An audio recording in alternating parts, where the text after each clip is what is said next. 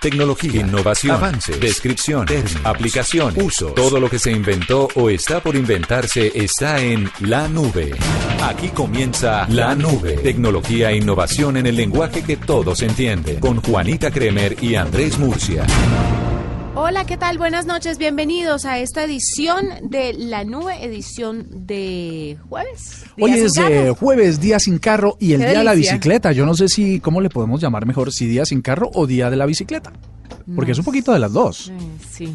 O sea, dejan los carros, pero hoy todo el mundo eh, festejó la bicicleta porque habían ríos de bicicletas por todo Bogotá. Sí, fue una dicha, fue una dicha no conseguir transporte. Duro, ¿no? Ni scooters, ni bicicletas para alquilar, nada, nada. En un día como hoy se, pusieron, se puso a prueba la tecnología, básicamente. Aplicaciones de taxis eh, colapsadas. Colapsadas. en mi caso, por ejemplo, bueno, no hablemos de marcas, eso para que los usuarios son los que ya saben qué aplicaciones fallaron. Pero la que yo abrí me estaba diciendo que necesitaba mejorar la precisión de mi GPS para poderme dar resultados. Sabe que yo abrí no una de taxi, sino una que está asociada, voy a decirlo, Cabify, que está asociado con Easy Taxi y me decía que yo estaba por fuera del rango de, de ellos. O sea, no, que constantemente pues pido ese servicio. No, todos los errores. pido todo. Yo, yo me cansé de pedir taxi eh, porque además duraba esperando y esperando. De hecho, tuve que finalmente usar la bicicleta porque duré hora y 40 minutos buscando un taxi. Ni siquiera la, la tarifa dinámica de Uber que también me tocó intentar eh, porque me decía que no habían vehículos disponibles. Y yo, pero qué raro que no hayan vehículos disponibles. A veces... Yo también pasé por ahí, solamente me arrojó Vans. ¿Sabes? A 60 mil pesos el viaje. que además era, además era una cosa rara porque porque, por ejemplo, lo que hacen las aplicaciones para no perder la oportunidad es decirle eh, aceptar el servicio y así se demoren 30 minutos en llegar, pues aceptan el servicio. No, en este caso me decía, no hay vehículos disponibles. Y esto es increíble. Toda la, la tecnología de las aplicaciones de movilidad puestas a prueba el día de la bicicleta. Esto lo que traduce es que fue todo lo que hizo Murcia para no manejar su bicicleta. Al final del día le tocó obviamente sufre en este momento de unos espasmos y unos dolores en las piernas eh, que ha tratado a punta de pastillitas, pero bueno, me alegra que por fin se una el tema del ejercicio y la vida Valoro mucho a los a los biciusuarios. Yo peleo mucho con sobre todo con esos que no respetan los semáforos y van a toda velocidad eh, con un morralito atrás y con manga sisa como les narraba el día de ayer, pero hoy me puse en el papel de los biciusuarios. Los, las vías desocupadas, y perdone que tome un minuto para decir esto, 20 carriles para que pasaran los poquitos carros que podían pasar y pasaban al borde de los ciclistas como a tumbarlos. Yo decía, pero es que es esta ignorancia, por Dios, de nosotros los, los de los que andamos en carro.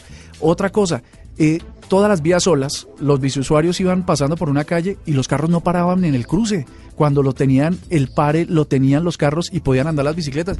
Es increíble lo, lo, a veces los brutos que somos los, los seres humanos y cómo nos gusta llevar al límite las circunstancias. ¿Y tuviste que vivir un día sin carro para darte cuenta lo brutos que somos los seres humanos? No, pero, pero nunca me ha puesto en el lugar de los biciusuarios. Sí. La verdad es que los que lo hacen por obligación. Los biciusuarios, los, los peatones, hasta los mismos conductores de carros también sufren de la agresividad de otros conductores de carros. Es, claro, es una barbaridad. Tenemos, tenemos que mejorar nuestro, nuestro comportamiento en la vida sin lugar a ninguna duda. Le quiero recomendar a usted y a todos los oyentes, ahora que lo oigo tan estresado, como tan...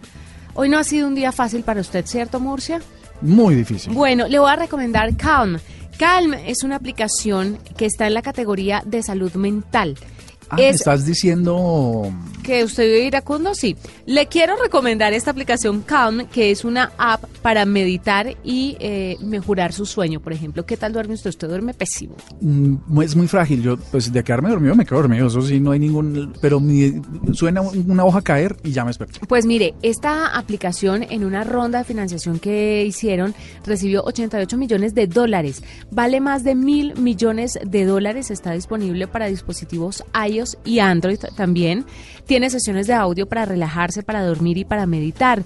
Eh, tiene duraciones predeterminadas, pero usted también puede ajustar las meditaciones a su tiempo, por supuesto. Tiene una suscripción anual de 57,99 euros. Esos son unos 200 mil, 204 mil pesos. 204 mil al mes, eso viene siendo. No, mes no. No, no, no, por eso. Anual. Claro, anual, pero para, para saber cuánto cuesta mensual, pongámosle unos eh, 20 mil pesos, 22 mil pesos. ¿Sí? No, 18 mil pesos. Unos 16 mil pesos. Sí, sí, sí, sí, sí. bueno, unos 16 mil pesos mensual. Por dormir bien, eso no es nada. Por supuesto, esta es una aplicación gratuita, pero como todas las aplicaciones, tiene un modelo de negocio de que si usted quiere un poco más, quiere unas meditaciones un poco más especializadas o quiere eh, otro, otro tipo de servicios que posee la aplicación, pues debe pagar esa mensualidad, esa anualidad. Tiene 40 millones de descargas Murcia en el mundo. Es la aplicación más descargada en su categoría.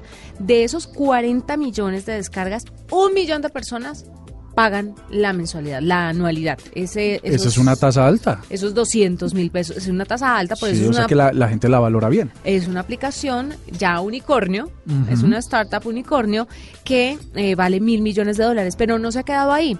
Ha hecho una cosa que se llama Sleep Stories. Estos Sleep Stories los hace con gente famosa y son cuentos para adultos narrados por estos famosos para que la gente pueda dormir correctamente. Pero además de esto se unieron a spas y además se aliaron con American Airlines. Entonces, en el sistema de entretenimiento de American Airlines, usted va a encontrar sesiones de calm para relajarse durante un vuelo. Esta es muy famosa porque hay una publicidad que ronda hace mucho tiempo en el mundo que es Keep Calm and eh, come frijoles. Keep Calm and ponte una camiseta. Eh, algo así, ¿no? Famosísima, hace harta publicidad en redes sociales con memes. Pues yo creo que usted no, no me está prestando atención y usted no está tomando en serio lo que le estoy diciendo. No, sabes que hay que tomarlo en serio de verdad porque la, una de las actividades humanas en la que más gastamos tiempo pues es el dormir y ojalá que pudiéramos hacerlo bien para llevar una vida chévere. Digamos, no gastamos, sino que invertimos. Esa era la palabra correcta. ¿Vio usted, por qué, ¿Vio usted por qué no descansa bien? Es que usted eh, ve eso como, un, gasto, como un gasto. Sí, como un gasto. Qué tristeza. Nos vamos entonces después de esta recomendación con los titulares de lo más importante hoy en el mundo en materia de tecnología aquí en la nube. En la nube, lo más importante del día. Un investigador de seguridad detectó que aplicaciones para iOS como Hotels.com, Expedia, Abercrombie, entre otras, están haciendo capturas de las pantallas de los dispositivos sin que el usuario lo note. Según la información revelada, las aplicaciones estarían grabando los gestos y los toques de usuario a través de la técnica conocida como Session Replay, para luego usar los datos como estadísticas y mejorar la experiencia del usuario. Los investigadores revelaron además que otras apps como Air Canada están exponiendo los datos de los usuarios sin ningún tipo de cifrado. Gmail anunció que empezará a utilizar los algoritmos de Machine Learning de la biblioteca de software TensorFlow para filtrar los mensajes y bloquear el spam de su plataforma. Directivos de la compañía afirmaron que durante las pruebas preliminares ya se han impedido que 100 millones de mensajes infectados con malware y phishing lleguen a la bandeja de entrada de sus usuarios. La Oficina Federal Antimonopolio de Alemania le prohibió a Facebook recopilar datos a través de terceros. Andreas Mund, director de la autoridad federal, sostiene que la red social está abusando de su posición dominante en el mercado y que mediante esta prohibición la plataforma tendrá que pedir el consentimiento explícito de sus 30 millones de usuarios alemanes antes de vincular sus cuentas a otras apps como Instagram o WhatsApp. Microsoft introdujo la función de desenfoque de fondo en su aplicación Skype o Skype. La nueva herramienta utiliza inteligencia artificial para detectar las formas humanas y mantener el punto focal durante toda la llamada para detectar los brazos, las manos y hasta el cuello, por lo que la videollamada tendrá una alta resolución. La función ya se encuentra disponible para la mayoría de los dispositivos desktop y portátiles que cuenten con la última versión de este programa de mensajería. Escuchas la nube en Blue Radio. Interrapidísimo presenta Allá sí vamos. Oye chica, ¿será que me puedes ayudar con un envío para Simiti? ¿Simiti Bolívar? Claro que sí. ¿Y también llegas a Regidor? Por supuesto. Llevamos 30 años entregando en Chigorodó, Bojayá, Nemocón, Chaguaní, Simití, Curabá, Necoclí, Apartadó y en los 1103 municipios del país porque nadie conoce mejor a Colombia. Interrapidísimo. Te la ponemos re fácil.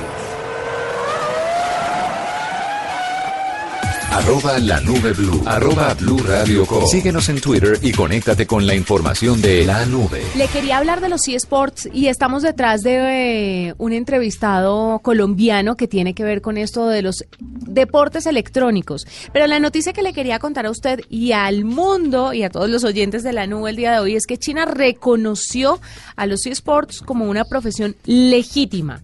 El Ministerio de Recursos Humanos y Seguridad Social de ese país de China quienes el 25 de enero presentaron un grupo de nuevas profesiones, entre las que se encuentran profesional de eSports o también operario de los eSports, ya le han dado luz verde a este proyecto.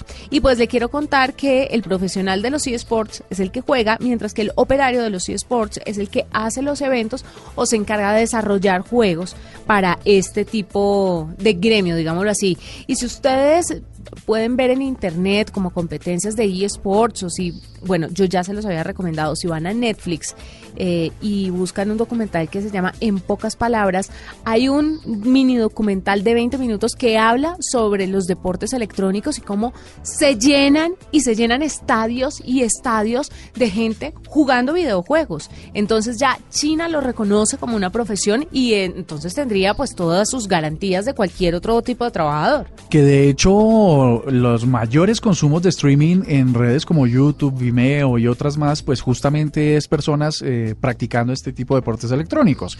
El hecho de que se profesionalice significa que podrían abrirse eventualmente programas universitarios enfocados en capacitación, eh, en, pues, en formarse como un, un profesional en este tipo de carreras. Mire, usted lo piensa por ese lado y yo lo pienso también por el lado de la remuneración. Van a entrar a regular los, los sueldos, pero también van a tener todas las garantías que tiene cualquier trabajador. Su, no sé si en China exista la ARL, todo lo de su cesantía, su pensión, su salud, pero bueno, van a tener unas garantías por parte del gobierno porque ya está reconocido, ya esto dejó de ser el chino que juega, el chino literal, no, el, el muchachito.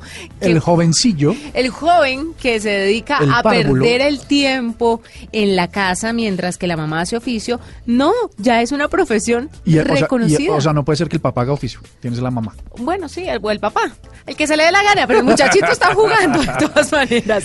Pero ¿cómo le parece?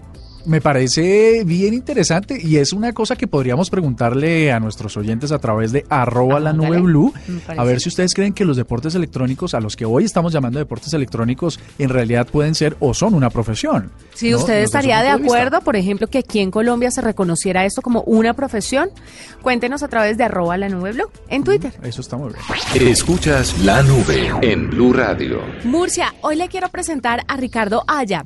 Ricardo Aya es un emprendedor colombiano, es apasionado por la música y decidió crear Vido. Vido es una solución que eh, pretende cambiar la forma de ambientar musicalmente un espacio comercial yo estaba pensando en explicarle a usted de qué se trata esto, pero creo que mejor le doy paso a Ricardo para que sea él específicamente que nos explique qué ha servido, porque hay un tema de derechos de autor, de música ambiente, de música que pertenece a otras personas, y él nos va a explicar todo este tejemaneje a ver cómo se soluciona.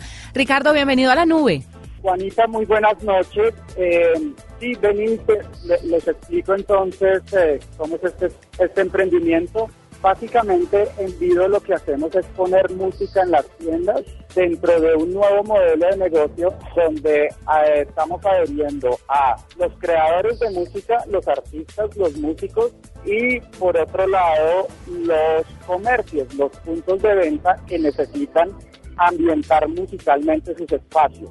Eh, dentro de un nuevo modelo de negocio donde los artistas los estamos monetizando y a los comercios unas les estamos dando unas tarifas más justas para tu negocio. O sea, ustedes son un puente entre el artista original y el negocio que quiere ambientar su espacio con la música de estos cantantes o de estos músicos.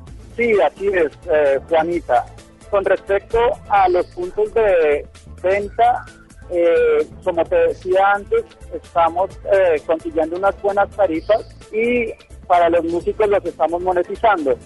¿Qué pasa con este puente que estamos haciendo entre los creadores de música?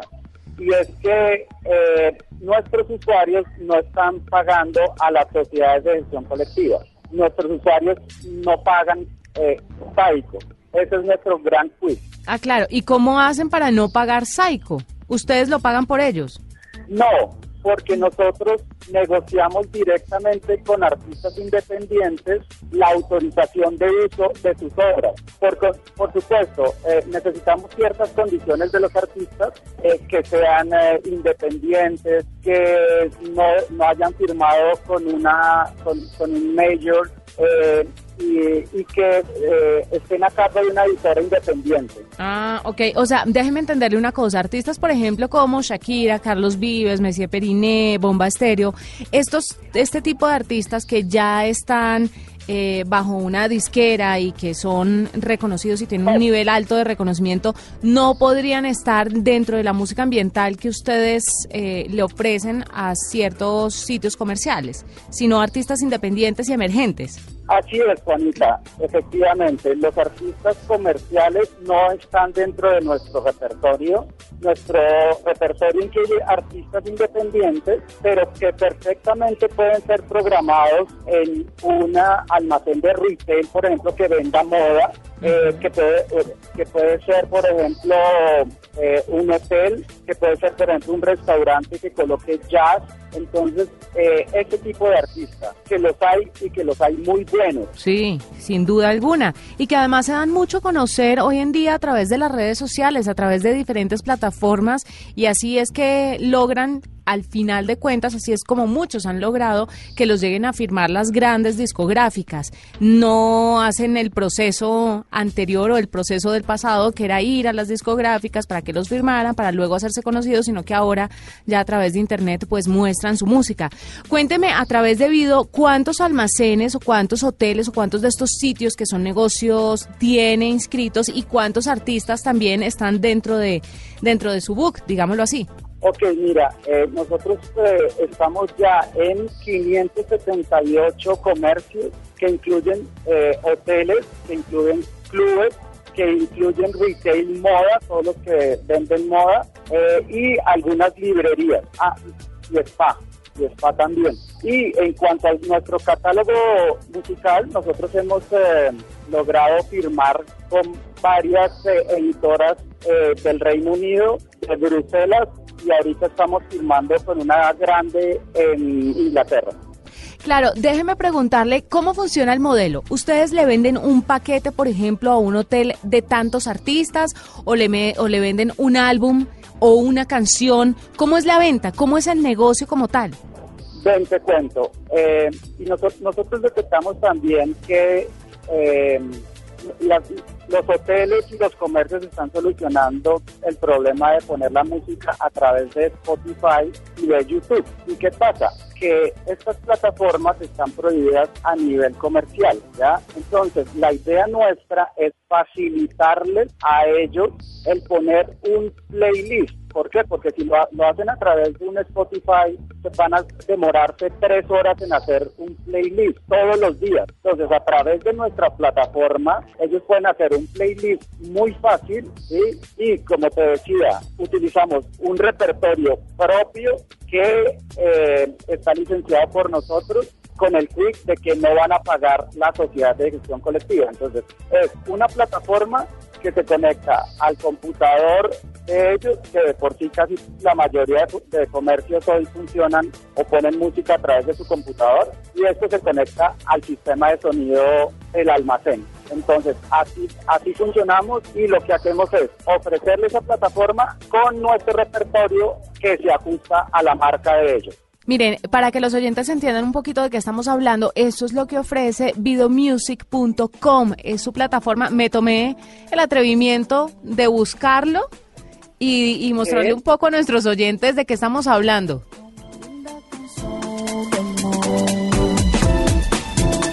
¿Son artistas eh, colombianos o hay artistas de todas partes?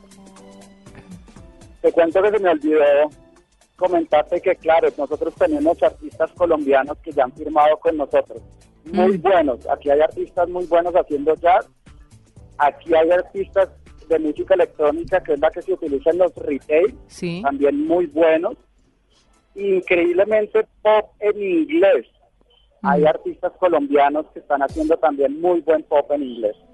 Ok, y, pero los artistas latinoamericanos de otros, de, de otros países pueden también llegar a ustedes o tiene que ser solamente colombianos? No, eh, pues es web, entonces digamos que funciona a nivel global, en todo el mundo. Nosotros nos han contactado argentinos, nos han contactado de Perú y, y también tenemos artistas de Estados Unidos. Ah, fantástico. Pues, eh, Ricardo, muchas gracias por estar con nosotros, por contarnos un poquito cómo funciona Vido para que es, de verdad una manera bastante innovadora de, de ofrecer música de artistas emergentes, de artistas que no son tan reconocidos, de, de una u otra forma sobrellevar este tema de los derechos de autor que puede ser tan engorroso para los establecimientos comerciales y pues que ustedes se han vuelto una plataforma para ellos. Gracias por contarnos en qué consiste Vido entonces. Juanita, gracias a ti, aquí a la orden, y gracias por a- apoyar esta disrupción en la industria de la música. Muchas gracias Ricardo. Esto es un poco de lo que encontrarán en la plataforma y esto es, eh, creo que, mm, Hotel Moderno. Es el playlist de Hotel Moderno. Escuchen ustedes.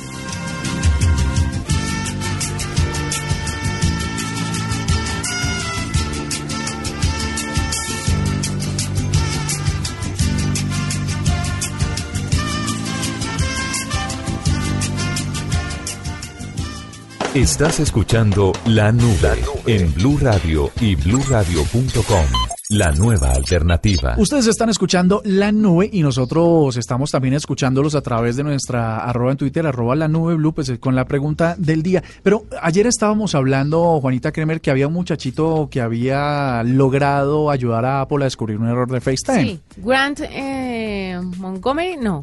Bueno, Grant. Bueno, Grant, eh, muchachito Grant, pues... Thompson, Thompson. ¿Cuántos años tenía este muchacho? 14. 14. Pues sigamos hablando de jóvenes que han incursionado exitosamente en las cosas de la tecnología.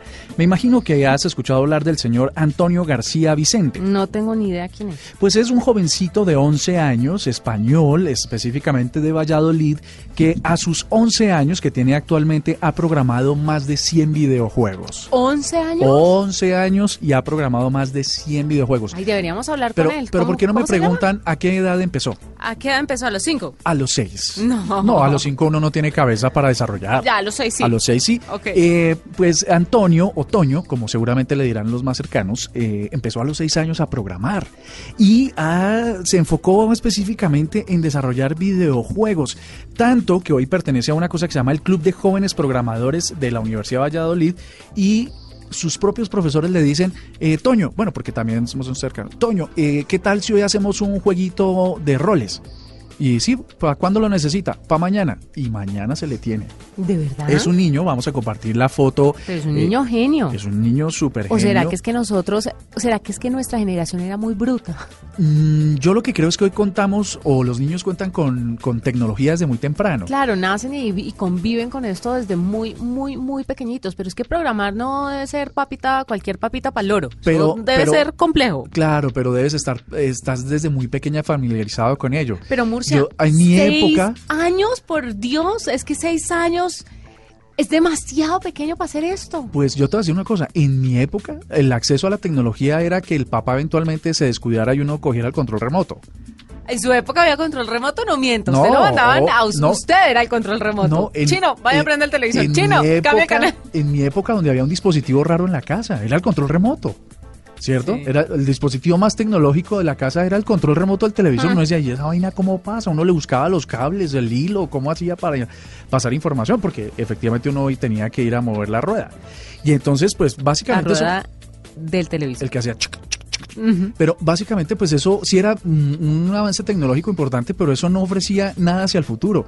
Mientras que estos niños se levantan a los, a los dos años, el papá le está diciendo, mijito, apágueme el computador, no me lo he prendido que consume luz, ¿cierto? A los dos años. Pues sí es corto a los seis, pero imagínate que este niño, pues eh, lo ha logrado hacer. Él está ayudando a otros niños a que desarrollen esas actitudes a través de talleres de programación. Además, en diversos- profesor. No. en, liber- en diversos lenguajes de programación, porque hay muchos, Y em, en sus tiempos libres, cuando definitivamente estaba un poquito cansado de programar uno de esos 100 videojuegos, pues se dedica a jugar fútbol. Dice que una actividad no compensa con, no compite con la otra y que por el contrario no se necesita ser un genio, se necesita tener iniciativa. Para finalizar, le quiero contar algo. ¿Usted al fin hizo la tarea y vio eh, algún capítulo de A Ordenar con Mari Kondo? Em, Con Mari Kondo. Con Mari Kondo no alcancé a tener ninguna relación porque no lo usted- encontré. Usted sabe además que hay una cosa que se llama el, e- el efecto con Mari, que es ese efecto que produce esta japonesa. Estamos hablando de una mujer japonesa que lleva muchos libros escritos, pero se popularizó y hoy está en boca de todo el mundo porque sacó un documental en Netflix o sacó una serie de programas, de, de capítulos donde le enseña a la gente a organizarse y cómo a través del orden eh, pues puede traer felicidad a su vida. Se llama el efecto con Mari, pero estaba pensado como el efecto maricón. Pero como obviamente suena tan feo en tantos países y en tantas regiones del mundo, o sea, hice- decidieron cambiarlo, ¿no? No, Hicieron una innovación con el nombre y cambiaron el orden en la oración. no, pero en serio, no, eh, esta historia es real. Lo sé porque tiene varios libros con una editorial que pues yo conozco y me contaron, oye, que es muy familiar a ti. Tú sabías Muy que cercana, al inicio era el efecto maricón, pero cambiaron al efecto con Mari. Pero bueno, dándoles ese contexto, le- les quería contar que ya este efecto con Mari llegó a las redes sociales. Y resulta que hay una aplicación que se llama Tokimeki Unfollow. Ah, muy fácil. ¿Qué- ¿Otra vez cómo es? Tokimeki Unfollow. Y esta aplicación lo que evoca es la filosofía de Mari Kondo, preguntándole a usted qué tanta felicidad le da ese personaje al que sigue en redes sociales, al que sigue en Twitter. Este personaje, porque es que es que como es que no se puede porque usted no ha visto el programa. Mari Kondo dice que cuando uno va a sacar algo de la casa, antes de sacarlo tiene que preguntarse eh, cuánta felicidad le da y agradecerle a la ropa, por ejemplo, que va a sacar. Gracias por servirme durante este tiempo. Ah, Y- sí. Pero es un poquito. Sí, es un poco rayado. Un el- el- poquito el- rayado. sí, sí, sí. Pues mire, Mari Kondo que revolucionó Netflix con su con su efecto, pues ahora Toki Make and Follow nos presenta un mecanismo avanzado eh, que se basa en la filosofía de uso de la herramienta más que en su rendimiento. Y de esta manera para hacerse a sus servicios solo necesita acceder al portal y otorgar unos permisos para que para que puedan acceder pues a sus redes sociales. Y de esta manera usted puede hacer como una depuración y una limpieza de sus redes sociales y preguntarse a sí mismo qué tanta felicidad me da seguir a arroba oiganame a pa me da felicidad o no me da Obviamente, felicidad obviamente. entonces digo no no me da felicidad. Entonces unfollow listo Ah, sí. ¿Qué tanta felicidad me da seguir a Juanita Kremer? ¿Me da felicidad o no me da felicidad? Sí, me da felicidad. Sigo siguiendo a. Juanita, arroba Juanita Kremer. Sí, la sigo. Entonces me pareció chistosísimo porque es increíble cómo aprovechan cada cosa y cada en cada ola se va subiendo un montón de gente, ¿no? Una industria absolutamente mediática y de marketing digital. O sea, El efecto que- maricón ha llegado, digo, Eh, perdón, con, Mari, ha llegado a todos lados. Ha llegado a todos lados. Ahora eh, yo no me Revolucionario. imagino, eh, a- en las trochas diciéndole eh, gracias llantas por traerme hasta este hermoso lugar. Gracias gasolina por traer. No, porque es algo que es que usted no ha entendido, es que tiene que ver a Maricondo, porque es organización de su vida, no es darle las gracias a todos los objetos que le sirven, sino darle las gracias y dejar ir lo que usted ya no quiere tener en su casa, en su hogar, en su oficina. Quiero dejar ir los recibos de la luz, del Yo agua también. y sobre todo una valorización que me acaba de llegar. Pero, pero no se dejan, o sea, no, no hay manera. de Los dejarlo. puedes dejar después de pagarlos, por Mm, supuesto. Nos vamos, fue un gusto acompañarlos en esta nube de jueves. Un feliz regreso a casa a todos los que están tratando de conseguir transporte y no han podido, o a los que van en bicicleta escuchando este maravilloso Desde programa. ya esperamos con mucho cariño y mucha ilusión